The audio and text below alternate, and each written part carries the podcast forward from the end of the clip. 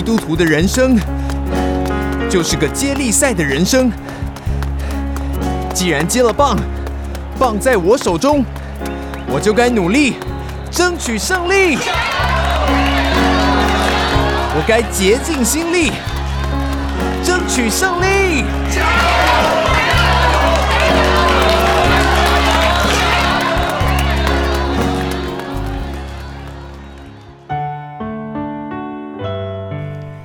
你好，我是接棒者，也是交棒人郑龙宝牧师。我跟你分享一个八十几岁的人，还有什么机会能成为儿孙的祝福？作为一个牧师，在教会牧养，面对众多的会友，教会这个属灵的家，总比血缘的家大，人多事繁。牧者对于自己家人的关怀，常因为教会忙不完的事工，容易被忽略、被耽误。从圣经的教导上看呢，这是不妥、不对、不健康的。牧者的家眷同样的需要牧养、照顾、关怀。何况牧人若不会先好好的照顾自己的家，端端庄庄的使儿女凡事顺服，怎能照管神的教诲呢？神要每一个做父母亲的，优先在自己的家学习承担神所托付父母的天职。每一位做父母的，都当向神谨守职分，做尽职的父母。在教会带领群羊的牧人。更应该在这方面做信徒的榜样。圣经说，儿女是耶和华所赐的产业，在这些各家宝贝产业，纯洁的心灵还没有被私欲污染之前，未被属灵气的恶魔俘虏之前，未被撒下世俗的杂草经济之前，好好的耕耘儿女。家人的心田，优先的撒下能够救灵魂的真道，这是何等迫切重要的事！而且越早把握执行越好，因为能收事半功倍的果效。当儿女上了信心的轨道之后，安排他们参与圣公的服饰，让他们在服饰中灵命继续成长。在服饰中认识神的信实，体验帮助人、祝福人的喜乐，他们就必在神恩典的肥土上继续往下扎根，要向上开花结果。二零一六年夏天，教会聘到牧师，我们结束了夏威夷第一教会的牧养，就开始怀念。多年被间断和我自己家人的阖家团聚的欢乐时光了。打听好儿女每一家最方便聚首的时间，计划找机会再继续大家庭的团圆。回想一九七七年夏天，才会把我们从台湾调职到芝加哥总会的时候，我们家的五个儿女跟在我们身边生活学习。一家人一起服侍，何等的团结，何等的亲近，何等的喜乐！不知不觉当中，孩子们都陆续长大了，成家立业，有他们自己的家，自己的儿女，有他们各自的人际关系和活动的天地。但我们对他们的亲情关怀，便不因此减少。十二个内外孙出生，内人都亲自去为他们做月子，欢迎他们到这世上来。虽然在国外不像在国内容易团聚，我们仍然保持和家有亲密的来往，把握能够团圆的机会。孙子们和祖父母间的关系也很亲密。当然了。随着孙子啊、孙女们年龄的增长，学业交友的扩展，子孙情会逐渐的疏远淡薄。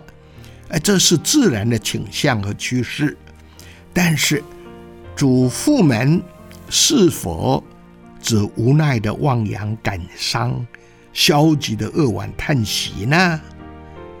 有关于这一方面，神对长辈们有话说。哎，就在诗篇七十八篇四到七节，要将耶和华的美德和他的能力，并他奇妙的作为，述说给后代听，使将要生的后代子孙可以晓得，他们也要起来告诉他们的子孙，好叫他们仰望神，不忘记神的作为，为要守他的诫命。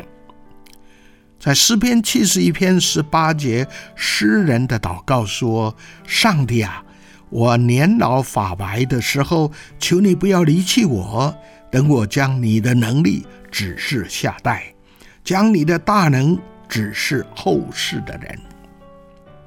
神采取主动来亲近幼辈，不要忽视，也不丢弃天赋予子孙情的宝贵。”要借着子孙情来教导幼辈认识神、行真理。尽管子孙远走高飞，手中这一条亲情的绳子不能放，因为这一条慈绳爱索是传递神奇妙作为、全能恩福给后代子孙的一个管道。神也给长辈们有极。宝贵的应许和保证说：“爱我、守我诫命的，我必向他们发慈爱，直到千代。”出埃及记二十四章第六节。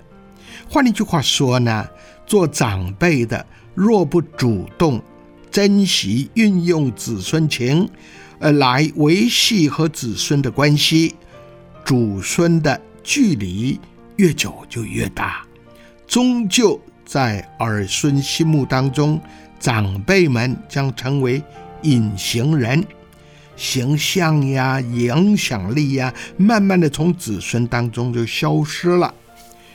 于是，我们就邀请全家成员在国庆日假日，从洛杉矶坐游轮到墨西哥，享受几天的大团圆。这真是难以忘怀的团聚。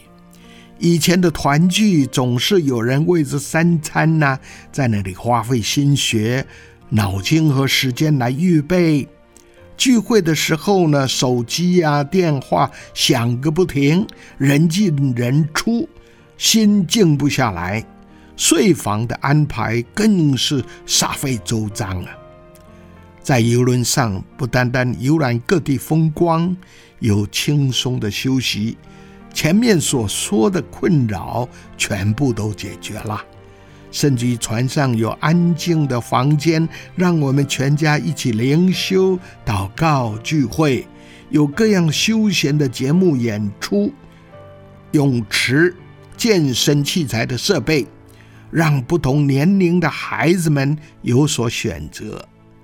几天的活动，天地就是那么大，提供我们很多。一一个别单独交谈、关怀的机会。尽管这样做花掉我们一部分的退休金，但我们觉得很值得。我们的儿女从小和我们用音乐来传福音，现在他们的儿女也擅长音乐，常和他们的父母一同在教会服侍。这一回呢？我们事先要求他们预备好，这是难得的机会，大团圆，是阖家老少、大小二十几人一起见证基督救恩的时候，是我们在上游轮前，能够在真道圣经教会和下游轮后，在中华福音教会与弟兄姊妹主爱中有甜美的团契。一起把握机会传扬兴旺福音。以上这些都是我们主观上的经历和看法，不知你的看法经验如何？能不能也分享你的经历，让我们集思广益，使我们生活的更喜乐、更丰富？